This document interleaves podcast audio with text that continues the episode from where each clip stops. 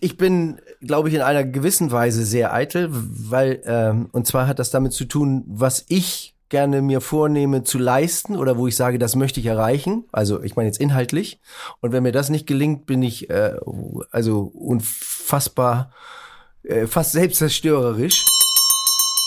Ich war mal wieder genervt von der Politik, äh, was ab und zu der Fall ist, und sag so, ich gründe jetzt eine Partei. Hm. Und die sagen, ah, okay, was denn für eine? Ja, ich sag die GMV-Partei. Und die sagen, ha, was ist das denn? Ich sag die gesunder Menschenverstand-Partei. Damit bin ich weiter als ganz viele andere. Ich kann nicht mehr da sitzen und denken, also ich habe jetzt äh, hier links und rechts ein Bier in der Hand und äh, lass mich mal ein bisschen berieseln oder, oder guck mal und wenn ein Tor fällt, dann, dann springe ich mal kurz zwischendurch hoch. Ähm, sondern also will schon sehen, wie macht er das, was macht er da, was hat er eigentlich wirklich drauf.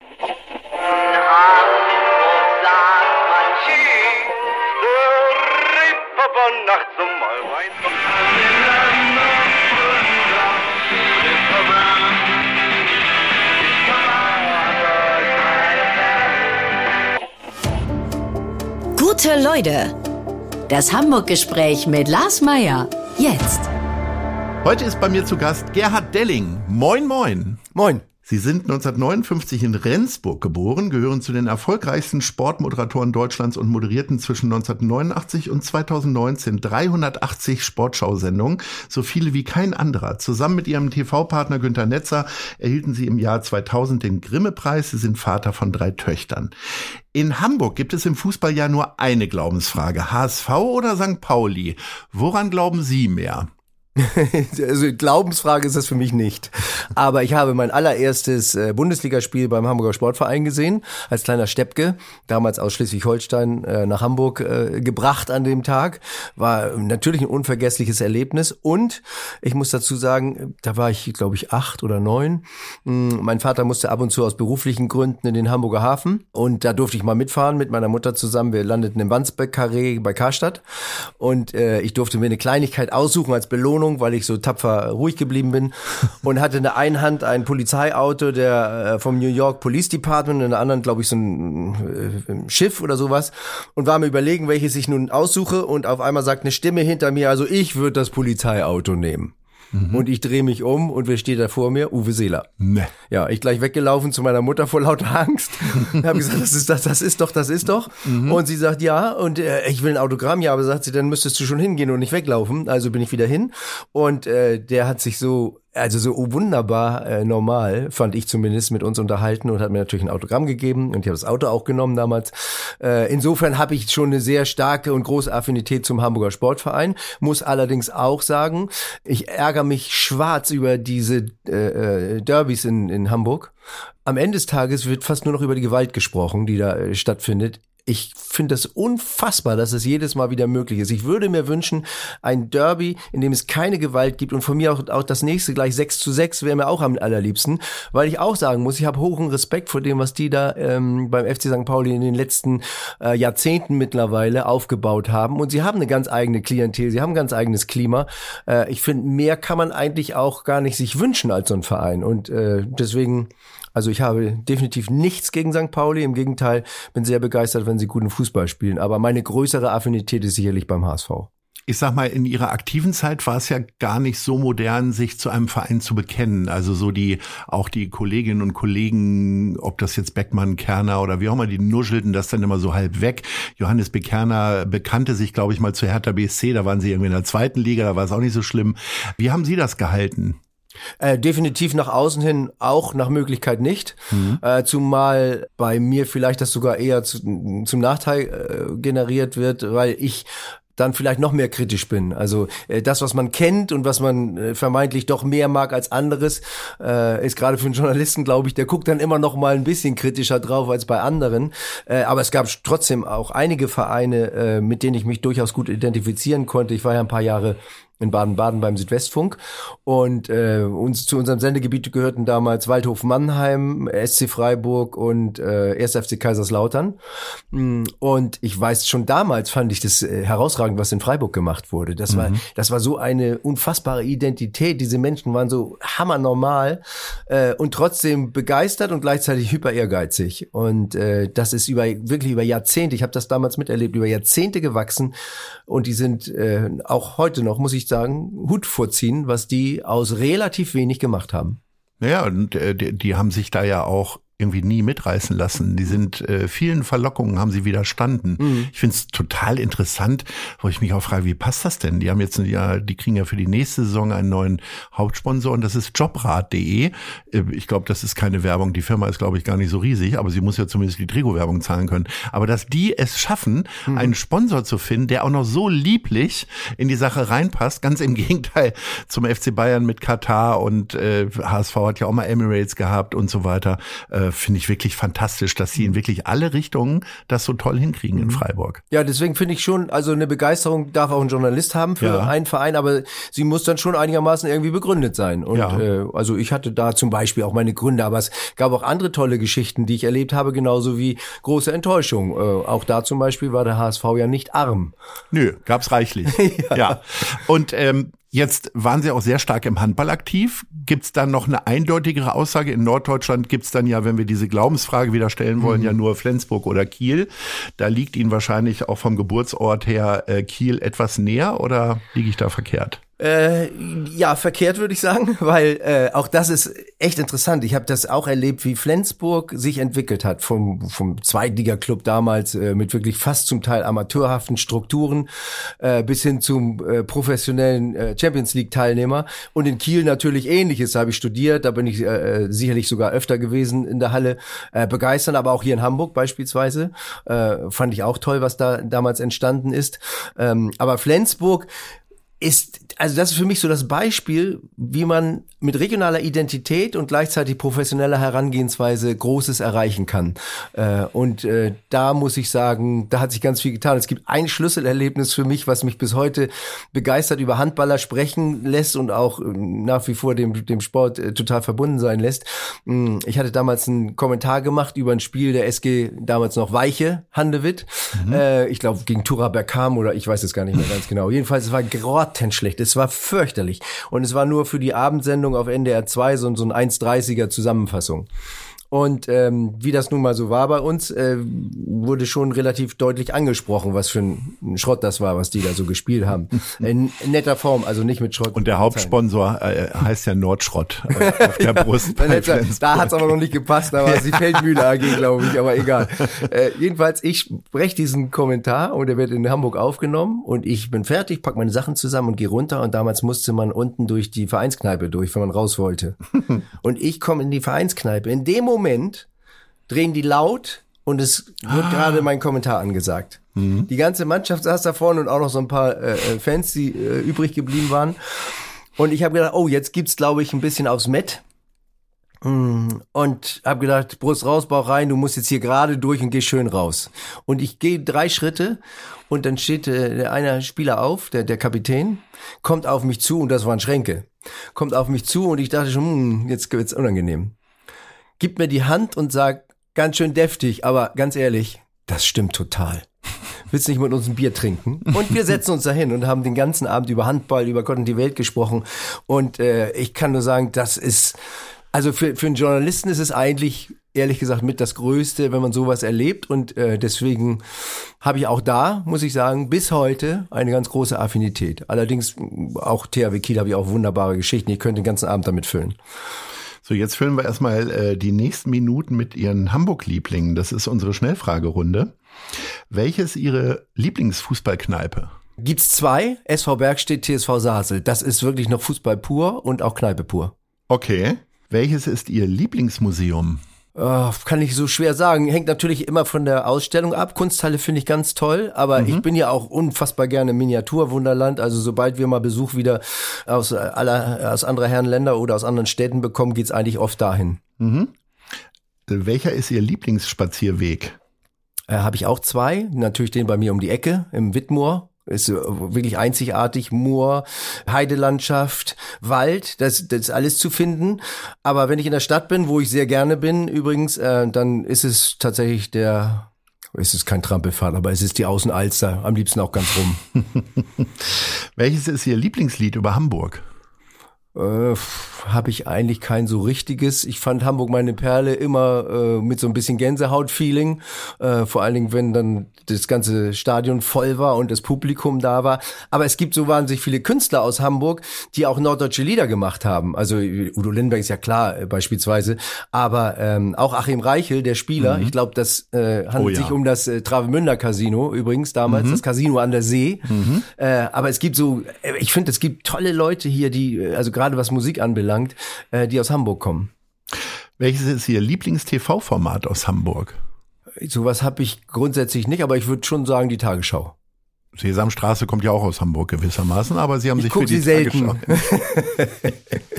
Wenn man jetzt so viele Jahre Sport kommentiert, moderiert, begleitet hat und dann auch im Fernsehen tätig ist, ähm, nimmt man sich dann eigentlich eine, äh, ich sag mal, äh, ein Freizeitverhalten, was andere, die dann möglicherweise so in die Rente gehen, äh, ekstatischer nutzen? Also ich sag mal, Leute, die dann nicht mehr arbeiten müssen, gucken Fernsehen und gehen vielleicht auch häufiger zum Sport. Äh, wie, wie halten Sie das? Also ich gucke tatsächlich auch Fernsehen, aber ich gucke auch sehr viel online und andere Geschichten, aber immer dann sehr bewusst oder wirklich mal zum Abschalten Film. Aber es ist tatsächlich so Berufskrankheit.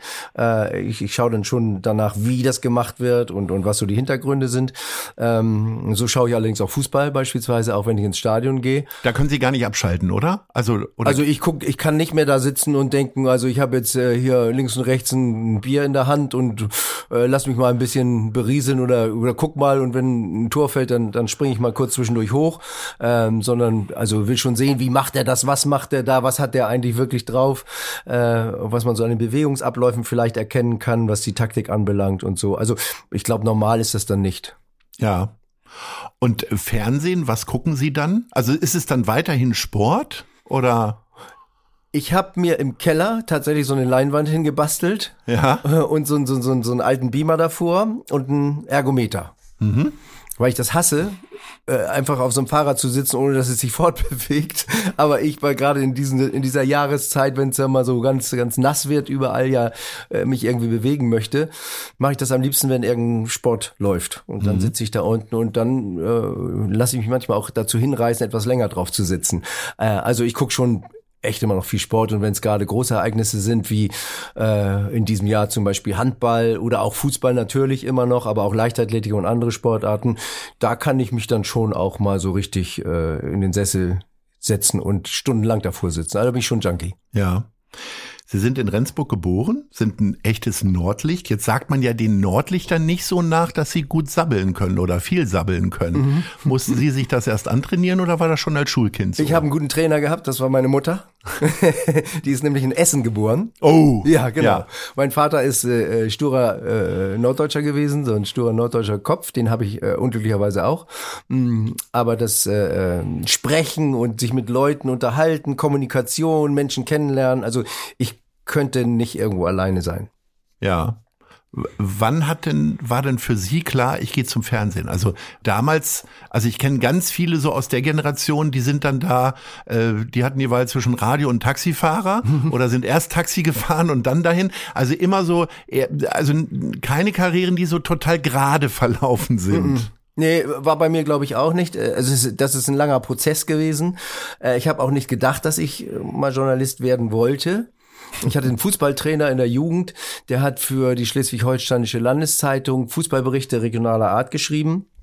Und äh, aber auch so nebenbei. Und die bauten das aus und das wurde ihm dann zu viel neben seinem anderen Job und neben dem Training und da hat er von mir mal gehört, dass ich so gerne schreibe. Das war schon immer so. Also ich habe alles, was ich so auf der Seele hatte, hm, als Jugendlicher gern niedergeschrieben und auch mal Geschichten versucht zu, äh, niederzuschreiben. Und daran hatte der sich erinnert und hat dann zu mir gesagt, Mensch, du bist doch so interessiert am Schreiben, wollen wir uns das nicht teilen? Da war ich 16, habe ich gesagt, super, mache ich, begab äh, 10 Pfennig pro Zeile Und ähm, da habe ich dann angefangen dafür zu schreiben. Und als ich dann irgendwann mal überlegte, was ich studieren soll, kann, will, mh, da bin ich dann zum NDR Funkhaus gegangen, weil der Direktor mal angeboten hatte äh, über so eine Berufsberatung, dass er mal ein paar Tipps gibt. Und ich kam da nicht durch. Ich bin dreimal da gewesen, gab kein Handy und das war die Zeit, als die neuen Staatsverträge kamen. Deswegen musste der kurzfristig, wurde er immer abberufen. Und beim dritten Mal hatte ich dann zum Glück diese Unterlagen, was ich schon geschrieben hatte bei der Zeitung, hatte ich unterm Arm. Und dann sagt die Sekretärin, die großes Mitleid mit der armen jämmerlichen Gestalter in der Tür hatte, äh, sagte, was machen, haben Sie denn da, was wollen Sie eigentlich? Ich sage, ich wollte eigentlich mit dem nur mal sprechen und äh, das sind so meine Unterlagen. Ja, lassen Sie die doch mal hier. Mhm. Und das landete dann auf dem Tisch des neuen Sportchefs, der damals installiert wurde, Armin Haufe, ein super Glücksfall für mich, ein ganz, also ganz intelligenter und also sprachgewandter Mann, mm, der auch den Ehrgeiz hatte, mir was beizubringen. Jedenfalls rief er ein paar Tage später bei mir zu Hause in Büdelsdorf, in der Großstadt Büdelsdorf an und äh, fragte, ob wir uns nicht kennenlernen wollen, ob ich da nicht was tun will. Dann bin ich dahin, habe ich natürlich gleich gemacht, äh, musste ein paar Monate auf oder ein Jahr fast auf, auf Probe, aber dann irgendwann war ich sozusagen mit im Geschäft und war im Radio.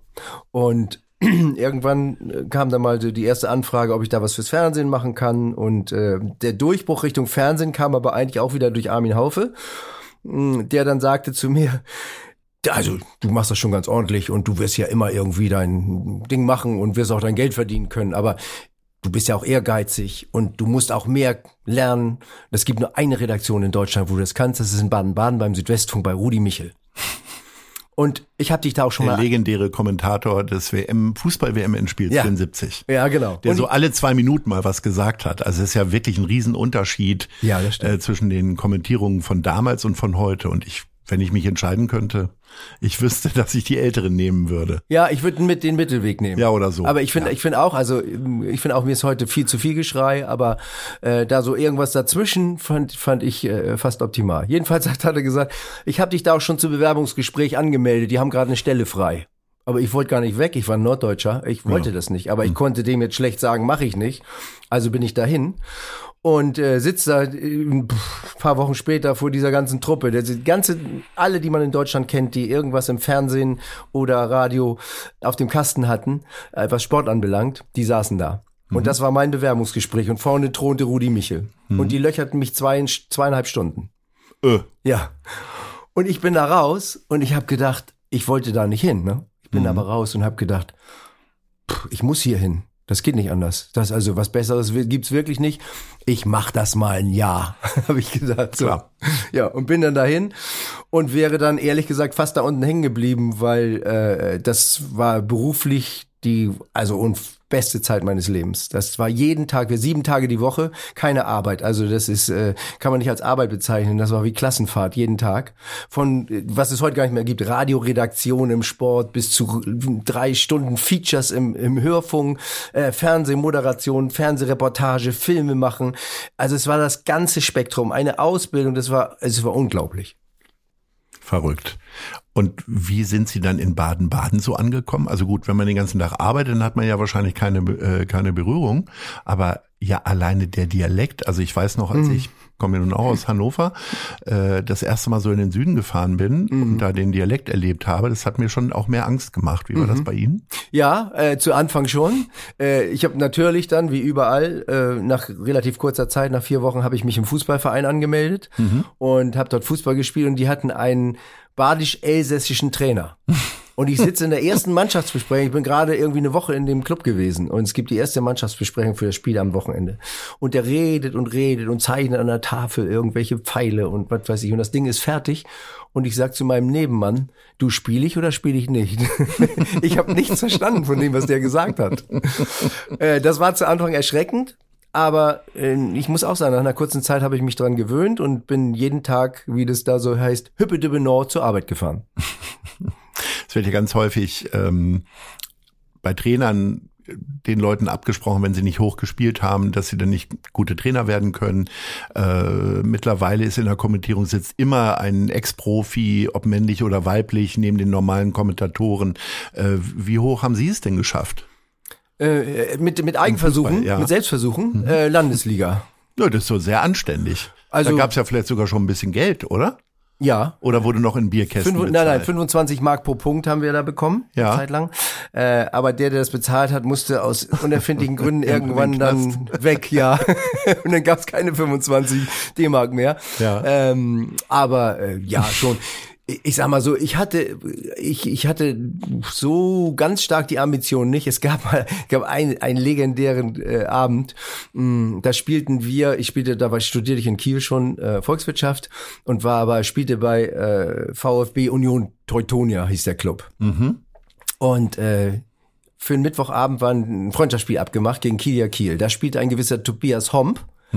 Den wollte damals Ernst Happel unbedingt verpflichten, aber er wollte ihn noch einmal sehen. Deswegen hat man nur dieses Spiel abgemacht. Und wir spielen. Das wäre ihre Chance gewesen. Und pass auf, wir spielen. und ich bin echt nie der Vollstrecker gewesen. Ich habe immer wahnsinnig Spaß gehabt, wenn es mir dann überhaupt gelungen ist, äh, äh, Sachen vorzubereiten. Das ist also die große Freude darin. Aber ich- so Vollstrecker, so eiskalt, so ein- einfach nur den Abschluss suchen hatte ich nicht. An dem Tag gewinnen wir 3-1 und ich schieß zwei Tore. und Ernst Happe wollte sich das angucken. Und das Spiel ist vorbei und meine ganzen Kollegen fragen und wir, wir flachsen so rum. Also wenn er hier war und hat das gesehen, also ist ja klar, dann kriegst du morgen einen Anruf. Dann hieß es aber, nee, der wäre gar nicht da gewesen. Der Einzige, der da gewesen sei, aber nur zehn Minuten wäre äh, Günther Netzer gewesen. oh. Ja. Ja. Und damit war meine Karriere natürlich beendet. Ja, sicher. Konnte er sich denn an diese Begegnung äh, erinnern? Natürlich nicht. Nein. Nein. Ja, wenn wir schon bei Günter Netzer sind, dann wollen wir doch auch mal kurz drüber sprechen. Das ist ja, ähm, also ich sag mal, Sie gehören ja in eine Reihe mit Ernie und Bert und äh, Dick und Doof und also einfach, äh, ich sag mal, es gab ja eine Phase, wenn man Aber sie gesehen hat, hat man dick jetzt und wer ist doof? Ja, nee, das, ich meine das nur von der Bedeutung. Okay. Ich ahnte schon, dass Sie das jetzt interpretieren wollen, aber ich will mich ja weder mit Herrn Netzer noch mit Ihnen anlegen. Ne, das ist nicht schlimm, wenn Sie sich mit dem anlegen. Sein langer Arm aus Zürich reicht bestimmt auch nach Hamburg noch. Ähm, Er hört mal, schlecht. Es, okay. Also ich meine jetzt nicht, äh, äh, was, was, was die Gesundheit anbelangt. Ja. Also, ich sag mal, sie kam ja im Grunde ja auch in der öffentlichen Wahrnehmung gar nicht ohne den anderen aus, mal so in den sehr erfolgreichen Jahren. Wie ist das denn dann? So, also, wenn dann, wenn man, wenn die eigene Leistung auch immer wieder auf den anderen projiziert wird. Also sie bewegen sich auf Veranstaltungen, wie auch immer, und dann heißt es so, wo, wo ist denn der Günther? Also wie so ein fehlendes, eh- fehlender Ja. Ehepartner. empfand ich jetzt nicht als so schlimm. Vielleicht ist es, ich weiß nicht, vielleicht ist es ein bisschen Arroganz. Also ich, ich, das war ja der, also der Vorteil für mich war ja, dass ich diese ganze Ausbildung hinter mir hatte und ich fühlte mich, bis heute ist es so, als Journalist, der da auch sein, sein Know-how mindestens hat. So. Und, ähm, und das war nun eine schillernde Figur, der auf eine ganz andere Art und Weise, übrigens, was ich bis heute so toll fand, ähm, dass der auf eine ganz andere Art und Weise einen Blick auf diesen Sport hatte. Und deswegen, also ich fand das eher bereichernd. Und dass Menschen so reagieren, empfinde ich als normal. Ich trotzdem muss ich sagen, diese Menschen, die so reagieren, bis heute übrigens, äh, die sind alle irgendwie so aufgeschlossen. Das ist positiv. Also die, die, das ist kein kein Gezeter oder oder irgendwie, dass dass sie es veralbern. Äh, und das finde ich eher tut gut. Jetzt ist Ihre äh, Karriere mit Günter Netzer schon ein paar Jahre her. Ähm, Wie oft sehen Sie sich, treffen Sie sich, äh, spielen Sie nochmal Kommentierungen nach, äh, haben Sie die WM Katar zusammen gesehen oder ist es eher so, dass man sich zum Geburtstag förmlich gratuliert?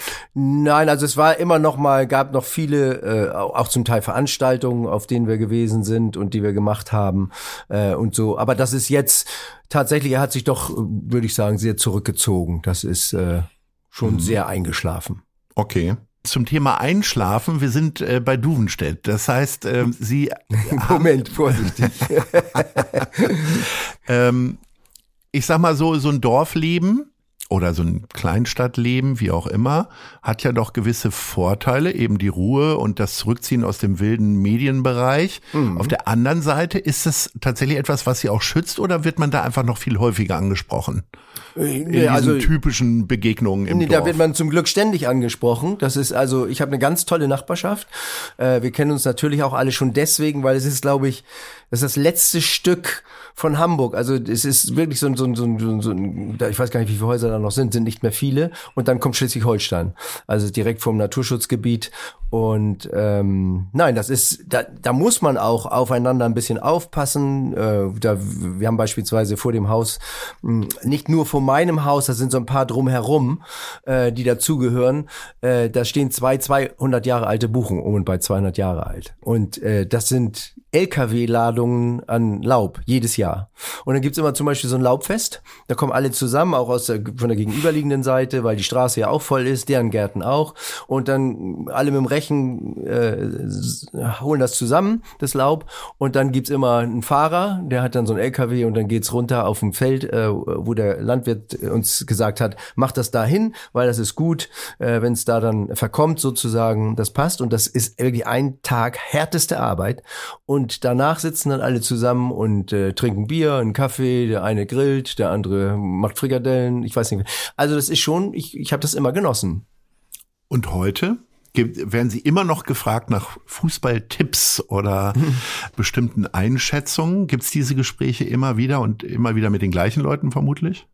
Äh, sowohl mit den gleichen als auch mit anderen. Also das passiert mir natürlich äh, fast täglich. Finde ich auch gut. Was schätzen Sie denn noch so am Dorfleben, außer dass Sie mal hart körperlich arbeiten dürfen?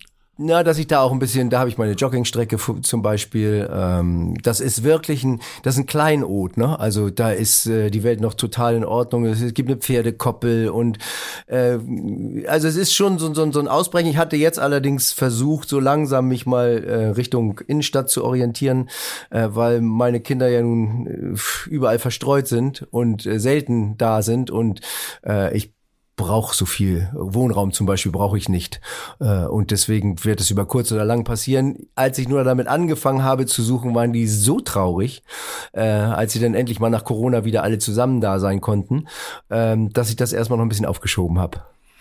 Und äh, haben Sie denn schon eine Idee, welcher Stadtteil es sein könnte? Darf es hier die Schanze sein, wo wir gerade sitzen, oder doch eher ein bisschen ruhiger, äh, was weiß ich, äh, Alzerdorf oder? Ja, ich finde Alzerdorf finde ich, habe ich schon, ich habe mir ein paar Sachen so angeguckt. Alzerdorf finde ich ein super Kompromiss, mhm. weil ich mit dem Fahrrad zum Beispiel überall hin könnte mhm. äh, und ich fahre sehr gern Fahrrad. Ähm, und äh, deswegen, also das wäre schon eine schöne Ecke ich meine, ich könnte mir auch vorstellen, direkt auf die Außenalster zu gucken, aber ich glaube, ähm, das kann sich äh, sonst keiner vorstellen. So Rentenzusagen hat der NDR dann wahrscheinlich doch nicht gemacht. Äh, ich habe ja gelesen, äh, dass es dann doch mehr gibt, als ich jemals gedacht habe und als ich äh, mir vorstellen konnte. Ja, äh, wir haben ja vorhin schon darüber gesprochen, dass Sie Ihnen als Nordlicht eigentlich dieses Redegewandte ja gar nicht liegt. Äh, was man denen auch nachsagt, ist, dass Sie ja eigentlich völlig uneitel sind. Wann haben Sie, äh, und Fernsehen macht ja irgendwie eitel eitel, weil man ja vielleicht doch noch mal guckt, wie die Haare sitzen und vielleicht doch noch mal genauer guckt, mhm. welche Farbe man anzieht oder es sogar gesagt bekommt. Mhm. Äh, wann haben Sie denn das gemerkt und was für ein Verhältnis hatten Sie zu Ihrem eigenen Aussehen? Ähm, ich bin, glaube ich, in einer gewissen Weise sehr eitel, weil ähm, und zwar hat das damit zu tun, was ich gerne mir vornehme zu leisten oder wo ich sage, das möchte ich erreichen. Also ich meine jetzt inhaltlich. Und wenn mir das nicht gelingt, bin ich äh, also unfassbar, äh, fast selbstzerstörerisch. Ähm, da bin ich sehr eitel, aber mit mir. Ich bin nach außen hin gar nicht eitel, habe ich mir abgewöhnt irgendwann, weil ich festgestellt habe, irgendwie mir gefällt das sowieso nicht, wenn ich mich da sehe so in, auf so einer auf so einem Kamerabild äh, dann ist das gar nicht meins. Also ich sehe mich da nach wie vor ungern. Es gibt eine wirklich äh, symptomatische Geschichte. Es war ein Länderspiel in Leipzig. Oben direkt in der Tribüne so ein Glasstudio und äh, war auch mit Netzer noch in der Zeit. Mm, äh, und ich war vorher in der Maske. Muss ja jeder rein, damit man nicht glänzt und was weiß ich und äh, so. Und die hatte mir aber irgendwas ins Haar getan. Ich achte da nicht drauf. Ich mhm. bin auch immer nur drei Minuten in der Maske und schnell mhm. raus. Mich, also ich kostet mich nur Konzentration. Ich jedenfalls stehe um Viertel nach acht Primetime beginnt das Spiel und äh, die Übertragung. Und ich kurz vor acht stehe ich in diesem Studio und dann wollen die mal, sprich mal an und was weiß ich. Und ich spreche an und gucke den Kopf so hoch von meinen Zetteln und sehe da diesen Typen im, auf dem Fernsehschirm und ich denke, guck mich um. Nee, das, das war ich. Und ich hatte Haare, die hatte da irgendwas reingetan. Das sah aus, als wenn ich gerade aus der Dusche komme. Und dann ja, habe ich kurz überlegt, habe ich so gedacht, ah, ist auch egal und so. Und dann habe ich nochmal geguckt, nein, das ist nicht, das geht überhaupt gar nicht mehr. Das, man kann überhaupt gar nicht mehr hingucken, dass so glänzt das. und Netzer daneben schon lachte sich halt tot. Ich sag, das müssen wir ändern. Kurz vor acht, da war es dann schon acht, als ich mich dazu entschieden hatte. Ja. Und die, äh, alle Leute, ja, aber wie, wo? Ja. Ich dann quer aus dem Studio rausgelaufen, quer durch, ich weiß nicht, ungefähr 50 Zuschauer, die, so eine ganze Rundreihe. Mhm auf diese Toiletten, wo also alle hingegangen sind, bin in die letzte Ecke, war ein Waschbecken, bin mit meinem Kopf da drunter gegangen, habe der ah. Maskenbildner nur gesagt, bitte ein Handtuch ganz schnell, wenn Sie haben Föhn, hatte sie nicht ein Handtuch ähm, und ein Kamm, ja, das hatte sie zum Glück dabei und habe die ganz schnell durchgewuselt mit irgendeiner Handseife, die da war, äh, ausgespült, das Handtuch genommen, trocken gemacht, irgendwie den Scheitel gerade gezogen, sah wahrscheinlich schlimmer aus als vorher, aber damit konnte ich leben. Mhm. Also das zum Thema Eitelkeit, da war ich ausnahmsweise mal, ich weiß nicht, war das eitel, aber das ging nicht. das ging nicht. Wann sind Sie denn mal so äh, vielleicht auch wahrnehmbar? Achso, das ist lustig, Entschuldigung, ich ja. muss dazu noch sagen.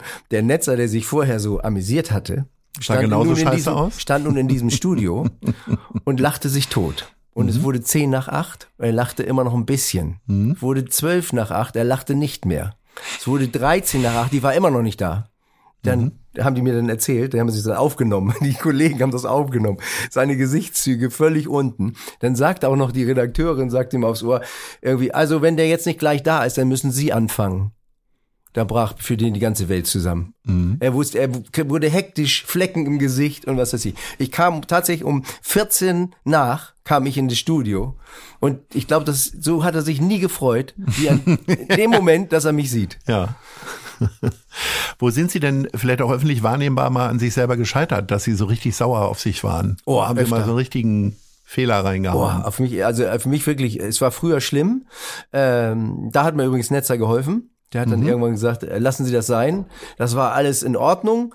Äh, zerstören Sie nicht selber, weil ich, also ich konnte das gar nicht. Wenn, wenn ich was im Kopf hatte, inhaltlich, redaktionell und das nicht klappte und ich das auch noch verbockt hatte, da war ich mit mir nicht mehr eins. Aber es gab ein ganz schlimmes äh, Erlebnis. Mm, das war meine erste internationale Radioreportage im Berner Wankdorf-Stadion, äh, irgendein Europapokal, ich weiß gar nicht mehr, wer gespielt hat, Europapokal-Endspiel waren zwei Mannschaften, ich kann das gar nicht mehr genau erklären, wie es dazu gekommen ist, aber die eine Mannschaft war eine spanische, die andere eine italienische und die Spanier hatten, äh, die Italiener hatten ein Trikot an, was eigentlich ich, man normalerweise den Spaniern zu äh, von der Farbe her zugeordnet mhm. hätte. Und damals war das tatsächlich so, die schlechtesten Plätze ganz irgendwo oben unterm Dach. Vor mir die ganzen Menschen, die sich nicht setzten, die alle standen, das Spiel ging los und ich so über die Köpfe versucht habe, ein bisschen was zu sehen und in Live-Reportage und äh, fällt auch tatsächlich nach einer Minute irgendwie ein Tor und ich sag Tor und bin auch da drauf, alles richtig und super be und beschrieben und dann schreien die und stehen und, und dann setzen sie sich nach einer Minute wieder und ich hatte schon wieder zurückgegeben in die angeschlossenen Funkhäuser und die setzen sich alle wieder und ich guck und mich trifft der Schlag. Ich hatte die beiden Mannschaften falsch rum, also verwechselt. Und das erste Finale. Und ich habe in dem Moment zum Beispiel, dann, dann kam dieses äh, zerstörerische, ich habe überlegt, springe ich sofort von der Tribüne oder mache ich das Ding noch zu Ende und spring dann? Mhm. Und ich habe wirklich die ganze Zeit überlegt, wie ich springe. Ähm, und würde ich dann am Ende des Tages nie machen, bin ich viel zu feige zu. Aber äh, es war wirklich so, dass ich die ganze Zeit, ich habe mich nur konzentriert, dass ich das den Rest vernünftig über die Bühne bringe.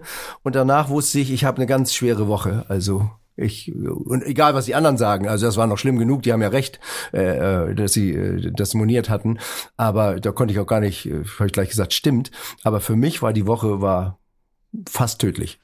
Was ja quasi ein Markenzeichen in ihrer Beziehung zu Günter Netzer war, war ja das Siezen. Also diese, dieser erhabene Abstand, äh, auch wenn sie sich immer mal wieder gerieben haben, unterschiedlicher Meinung waren, äh, vielleicht aber auch manchmal harmonisch, aber es war immer beim Sie, was ja vielleicht auch eine Kunstform ist. Äh, nun haben Sie immer wieder bestätigt, dass Sie sich auch hinter der Kamera quasi gesiezt haben. Aber gab es nicht mal irgendwann einen Moment, wo Ihnen ein Du rausgerutscht ist oder im Eifer des Gefechts, äh, keine Ahnung, äh, EM 96 bei irgendeinem großen Erfolg oder Vize-Weltmeisterschaft 2002 oder, oder, oder, wo, wo ist so, oh, Entschuldigung, irgendwie so? Nee, den, den wollen Sie doch nicht duzen. nein, nein. Nee, also äh, das nein, das wäre auch schlecht, das wäre auch schlecht gewesen. Das war äh, in dem Moment, äh, wo wir sozusagen auf Sendung sind, ähm, wenn man da noch drüber nachdenken müsste und das passieren könnte, dass einem das rausrutscht, also wenn noch irgendwas so im Hinterkopf ist, dann wird schon wieder eigentlich lenkt es schon wieder vom Hauptsächlichen ab und äh, für unsere äh, Rollenverteilung, was wir dort berufsmäßig zu tun hatten, war das so, wie es war, äh, das Beste. Und wir konnten uns auf diesem, auf dieser äh, Basis auch super unterhalten und zwar über das Inhaltliche. Und wir mussten nicht auf dieses Persönliche gehen, auch wenn es dann manchmal so lustig schien, wenn es so persönlich wurde. Äh, das war so ein bisschen mal sich mal rauswagen. Äh, und und äh, das, aber trotzdem ging es ja immer gleich wieder zurück auf das Sportliche. Und äh, nee, gab nie, auch danach nicht. Also ich hatte auch nicht das Bedürfnis und ich glaube, er auch nicht. Und bevor es gleich mit unserer Kategorie Fragen der anderen Leute weitergeht, mache ich gerne Werbung für unseren Kooperationspartner Die Zeit. Auch 2023 beginnt mein Arbeitstag mit der Elbvertiefung, dem kostenlosen Newsletter von Zeit Hamburg. Die Elbvertiefung ist relevant, prägnant, persönlich und enthält fundiert recherchierte Lesestücke von Autorinnen und Autoren der Zeit. Alle wichtigen Infos rund um Hamburg gibt es auf www.zeit.de slash Elbvertiefung oder von montags bis freitags um 6 Uhr im E-Mail-Postfach. Klickt mal rein! So, hier haben jetzt zwei Leute, nämlich die Fragen der anderen Leute, das Bedürfnis, ihnen eine Frage zu stellen. Wir kommen zur ersten. Moin, Herr Delling, hier spricht Gunnar Astrup von Ahoy Radio, dem besten Radiosender Hamburgs. Und mich würde interessieren, welches Live-Konzert Sie heute immer noch mitsummen lässt. Oh, da gibt's tatsächlich einige. Ich bin absoluter Musikfan. Äh, meine Töchter zum Glück auch. Äh, deswegen verbindet uns das. Das, das äh, äh zuletzt waren wir bei Simply Red hier in mhm. Hamburg in der mhm. Barclaycard Arena, ähm, was ein schönes Erlebnis war, weil es einfach natürlich schöne gängige Musik ist und das ein toller Künstler ist den ich übrigens bei der EM 96 kennengelernt habe, was auch natürlich toll war. Äh, aber ich bin äh, Hyper Eagles Fan und äh, ich habe zu meinem 60. Geburtstag meine engsten Freunde und äh, Kinder äh, zu einem Konzert eingeladen, habe gesagt, egal wo die sind, wir gehen dahin und dann am Ende war es in Köln, sind wir alle nach Köln gefahren äh, und haben die Eagles gesehen und das haben wir dann nochmal aufgefrischt jetzt im, im letzten Sommer ganz anders im Hyde Park, Open Air. Ui. Ist unfassbar, also sensationell vor allem, weil das so, das sind echte, tolle Vollblutmusiker, äh, begeistern mich nach wie vor und das in dem Alter. Also ich meine, die, äh, die Jungs sind richtig noch dabei. Ja. Wir kommen zur nächsten Frage. Hallo Herr Delling, hier spricht Anna Gardiner, Senatorin für Justiz und Verbraucherschutz. Und mich würde interessieren, was für Sie einen guten Politiker oder eine gute Politikerin ausmacht. Ich finde das gar nicht so schwer übrigens, ähm, was, was dahinter steht. Es ist ganz lustig, kleine Vorgeschichte. Hatte vor ein paar Monaten eine Lesung äh, in, in, in, äh, in Ostholstein. Und das war so, so, so ein Dorffest, da waren auch ganz viele Politiker aus dem Landtag und, und auch welche aus dem Kreistag beispielsweise und sowas. Und wir kamen ins Gespräch und ich war mal wieder genervt von der Politik, äh, was ab und zu der Fall ist, und sag so, ich gründe jetzt eine Partei. Hm. Und die sagen, ah, okay, was denn für eine? Ja, ich sag die GMV-Partei. Und die sagen, ha, was ist das denn? Ich sage, die gesunde Menschenverstand. Partei. Damit bin ich weiter als ganz viele andere. Und alle, wirklich, only, egal, ob das äh, welcher Couleur, sagten, da mache ich mit. Ich glaube, das ist die Basis, die Grundbasis. Gesunder Menschenverstand ist für, für einen guten Politiker, für mich, also natürlich nach bestem Wissen und Gewissen sowieso, auch mit Wissen, ähm, und äh, wenn das nicht da ist, wie beim Journalisten, sich zu informieren, aber dann Wissen zu haben und sonst zu sagen, ich weiß es nicht, äh, und dann nach besten, nach gesundem Menschenverstand zu entscheiden. Die Ebene dahinter, wenn es dann zu den groß, größeren Entscheidungen kommt, die ist schwerer natürlich. Und da muss, da gibt's ganz viele Diskussionen und da gibt's auch ganz viele, es gibt nicht alles nur schwarz-weiß, es gibt auch sehr viele Schattierungen dazwischen. Aber ich sag mal, diese Basis, die haben wir für meine Begriffe ab und zu mal verloren in dieser gesamtpolitischen Diskussionslage. Und das würde ich mir wünschen. Und es gibt ja zum Glück äh, nicht nur Politiker, sondern ganz viele Menschen. Und das sehe ich an diesem Vorschlag mit der GMV-Partei, wo alle zustimmen. Die meisten haben das irgendwie auch in ihrem Herzen, dass sie das schon spüren.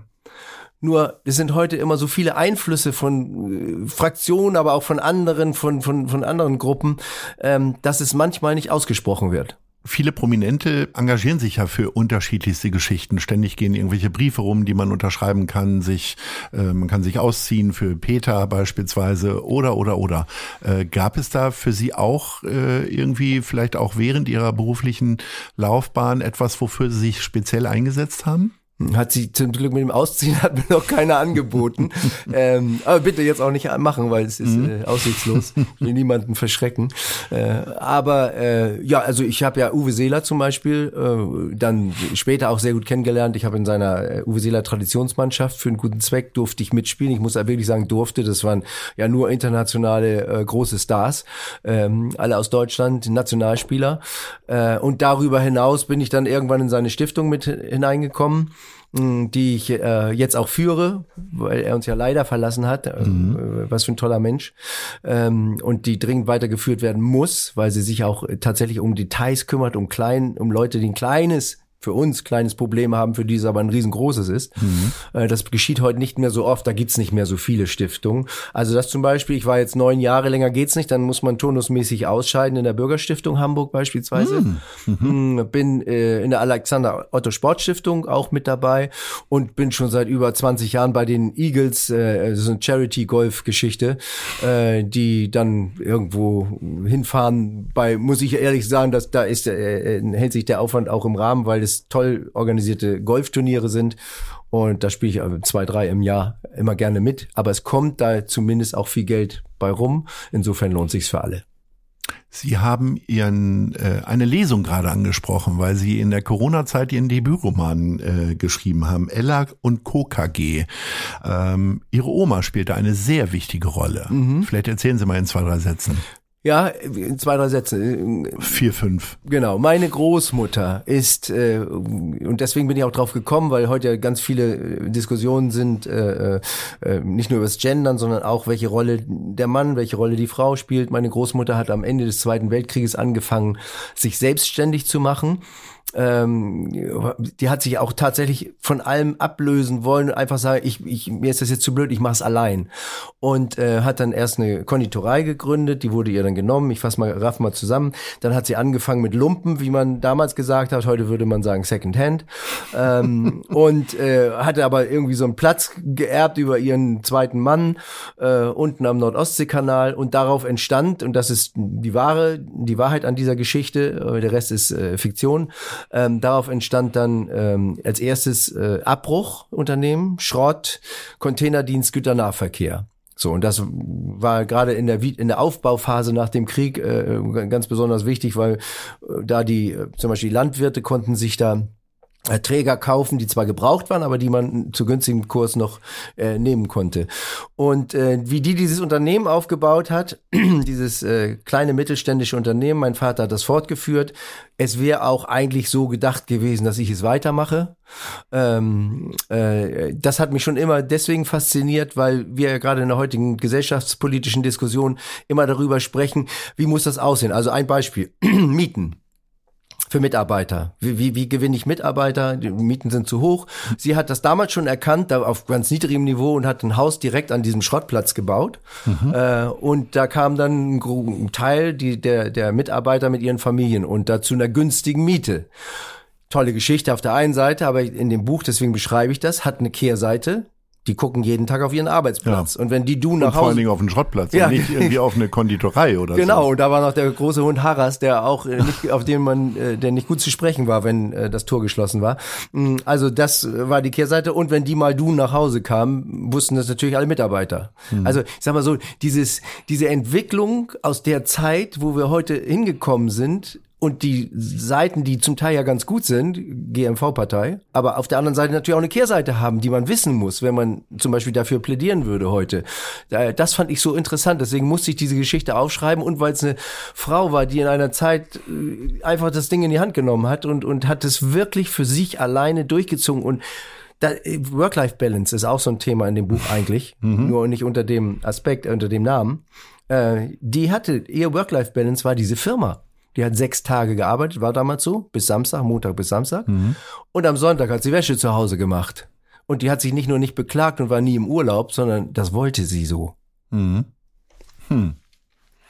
Als Sie 200, äh, 2019 äh, quasi offiziell aufgehört haben als äh, Sportschau-Moderator, ähm, wie sind Sie da in diese Phase gegangen? Äh, hatten Sie irgendwie einen Plan oder haben Sie gesagt, oh, jetzt lasse ich mal alles auf mich zukommen? Und wenn Sie einen Plan hatten, jetzt haben wir 2000, äh, 2023, Äh, was davon haben Sie umgesetzt? Ich hatte insofern einen Plan. Der Hauptplan war äh, wirklich ein wirtschaftlicher erstmal, mhm. weil ich ja noch äh, zu dem Zeitpunkt zwei Kinder hatte, äh, nicht immer noch, aber zwei, zwei Kinder, die noch studierten. Mhm. Und ich habe mir überlegt, kannst du dir das leisten? Das war die erste Frage. Da mhm. habe ich also eine ganze Zeit dran rumgedoktert im Kopf. Ich äh, bin jetzt auch nicht derjenige, der äh, äh, dann gerne Angst hat, dass irgendwie äh, sich morgen äh, sein Bier nicht mehr leisten kann zum Beispiel. Mhm. Äh, das war die erste Frage. Und dann habe ich die zweite aber gleich daran gehängt. Warum überlege ich sowas überhaupt? Weil ich eigentlich doch schon gerne noch sehr alt werden möchte. Wie werde ich alt? Indem ich einigermaßen zufrieden und glücklich bin. Wie mhm. kann ich Zufriedenheit herstellen? Indem ich das tue, was mich begeistert. Und ähm, ja, mein Plan war, mich wieder neu zu begeistern. Und äh, das hatte ich ganz gut geplant. Ich hatte ein paar Veranstaltungen, das habe ich wirklich für die nächsten anderthalb Jahre stand eigentlich alles, äh, plus dann das, was immer noch kurzfristig äh, reinkommt, so war der, die Denke. Hm, hatte ein paar Veranstaltungen mit Moderation, äh, äh, zum Beispiel Sportpresseball in Frankfurt und andere Geschichten. Ähm, dann ein paar Firmenveranstaltungen, dann hatte ich einen äh, Auftrag für einen Film zu machen für eine Firma beispielsweise. Dann wollte ich das Buch endlich auch anfangen, äh, mal ein bisschen intensiver zu machen.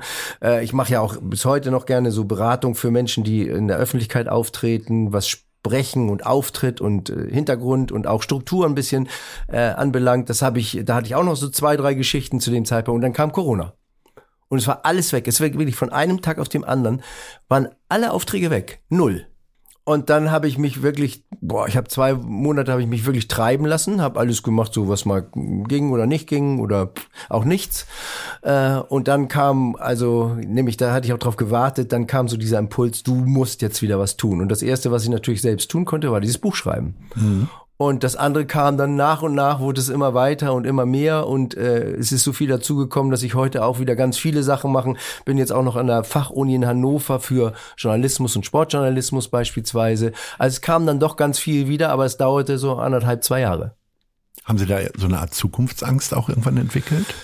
Äh, Zukunftsangst in dem Sinne, weil ich wirtschaftlich dachte, das kriege ich hin, nicht so sehr aber schon so was so mein Kopf anbelangt, ja. Und man konnte ja auch gar nicht raus. Also diese ganze, ich, also ich, ich, ich muss unter Menschen. Ich, ich, ich liebe es zu hören von anderen, was sie denken. Ich möchte mich damit auseinandersetzen. Ich möchte auch kritisch sein. Ich möchte sie auch am liebsten unterstützen. Ich möchte Dinge machen. Und äh, das war zu dem Zeitpunkt ehrlich gesagt gar nicht mehr gegeben. Das hat mich schon eine Zeit lang beschäftigt.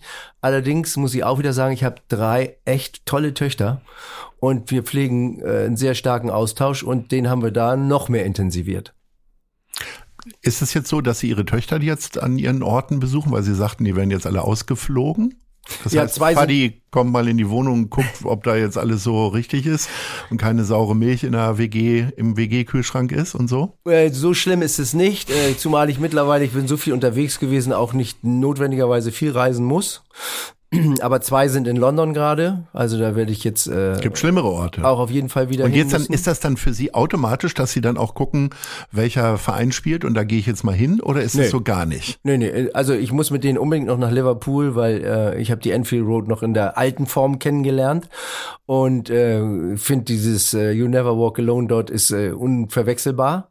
Das müssen Sie einmal äh, nicht nur ertragen, sondern die sind würden glaube ich auch sehr gern damit hinkommen. Das müssen wir auf jeden Fall machen. Aber ansonsten muss ich da keinen Sport sehen. Im Gegenteil, in London gehe ich ganz gerne mit denen äh, auch mal ins Theater mhm. und dann natürlich auch ins Museum, weil die haben ja unfassbar. Zwei, drei Stück gibt's da. Ja, aber schon ziemlich gute.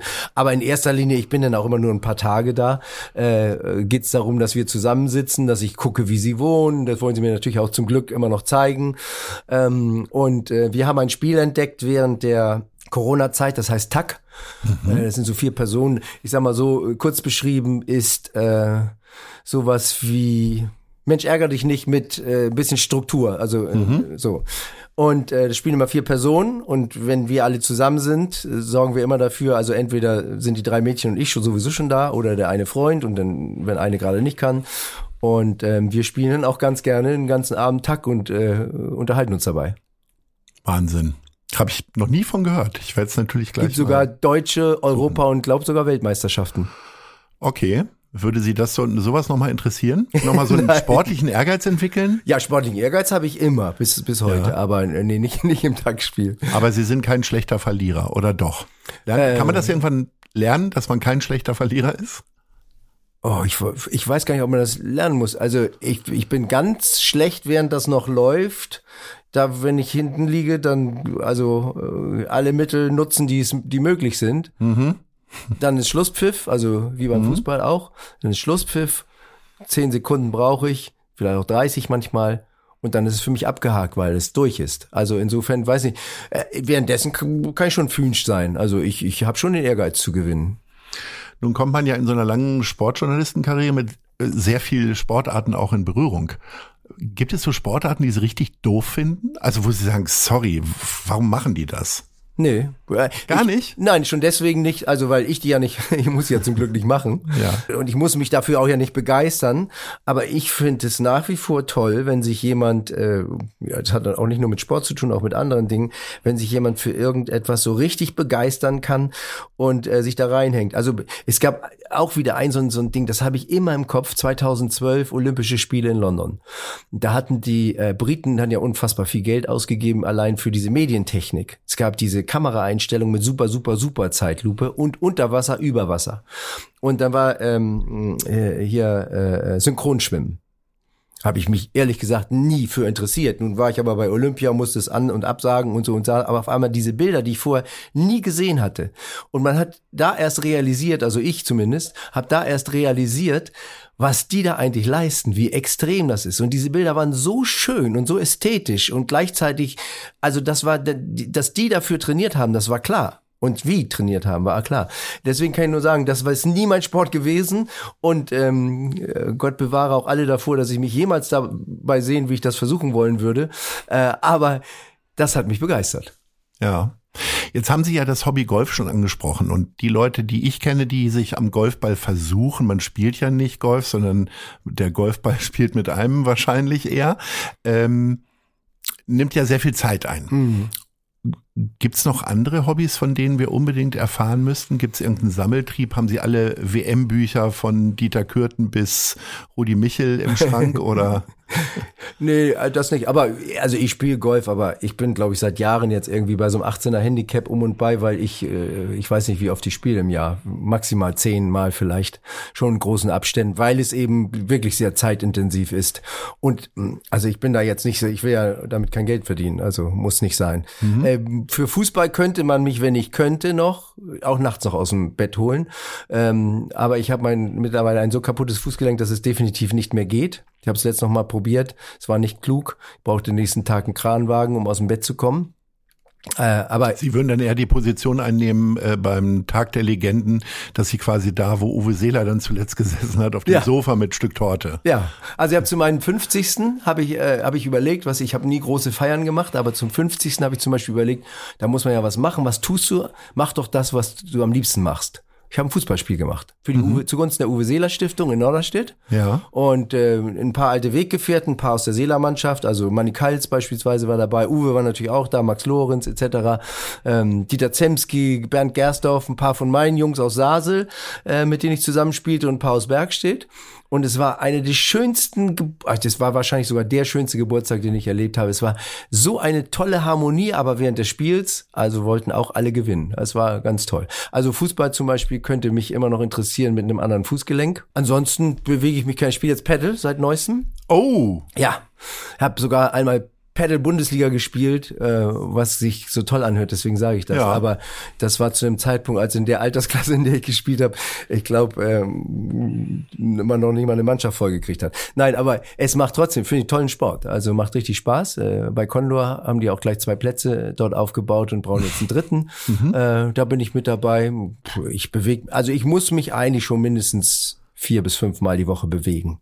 Aber kein Sammeltrieb. Wo stehen Ihre Preise? Gehen Sie da immer mal so dran vorbei am Grimme-Preis und streicheln den oder so? Ja, ja ich glaube im, Kel im Keller sind ah. ein paar irgendwo in der, in der Schublade, ja. aber ich habe auch nicht so viel. Ich habe ja, also das sind ja regionale Preise oder kleine, nee, da ist nicht viel. Okay, kein Bravo Otto. Bravo, Otto, das wäre interessant. Nee. Das wäre, das ist ja, ja, da hätte man ja vorher schon mal auf dem Poster sein müssen. Ja, vor allem, dann wäre das mit der Eitelkeit auch anders da, geworden. Da waren Sportmoderatoren, glaube ich, selten in der Heftmitte. Ja. Herr Delling, wir kommen jetzt schon zu den zwei letzten Fragen, die wir immer stellen. Und zwar die erste, wo sehen Sie sich in fünf Jahren? Ich hoffe tatsächlich immer noch in Hamburg. Ich hoffe auch äh, immer noch in so einem guten Familienverbund, weil es äh, mir wirklich, also für mein Leben mich beseelt.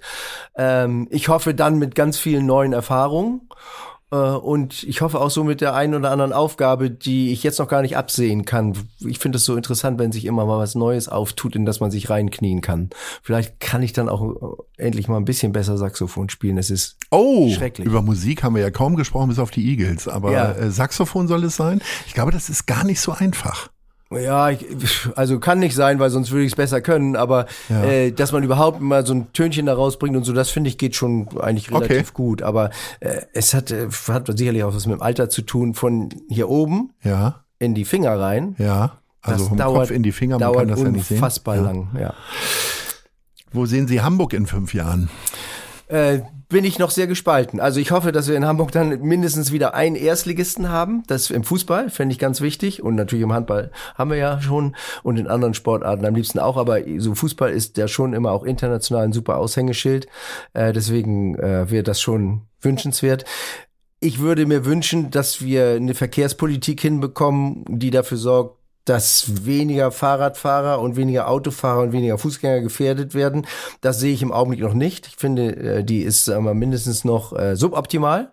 Ähm, und ich sehe da im Augenblick auch nicht, dass da eine große Lösung kommt. Ich hoffe, dass äh, Hamburg mit zu den Vorreitern gehört, was erneuerbare Energien anbelangt, aber schon unter dem Gesichtspunkt, dass es auch wirtschaftlich eine sinnvolle Entwicklung ist.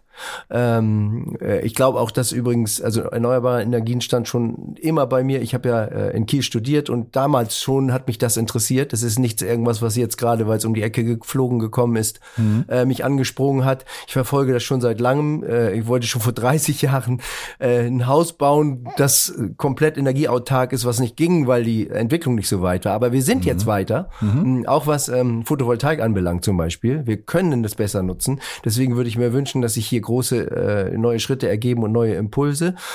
Und ich würde mir wünschen, dass es äh, weiterhin eine Stadt ist, die so bunt ist, ähm, die immer dann noch einen tollen Hafen hat, äh, der auch äh, nicht nur optisch schön ist, sondern der auch leistungsstark ist und ähm, dass wir insgesamt äh, eine weiterhin offene, vielleicht sogar noch etwas offenere Gesellschaft haben, äh, die sich nicht weiter dividiert und auseinanderdriftet, sondern die mehr in die Kommunikation zusammenkommt.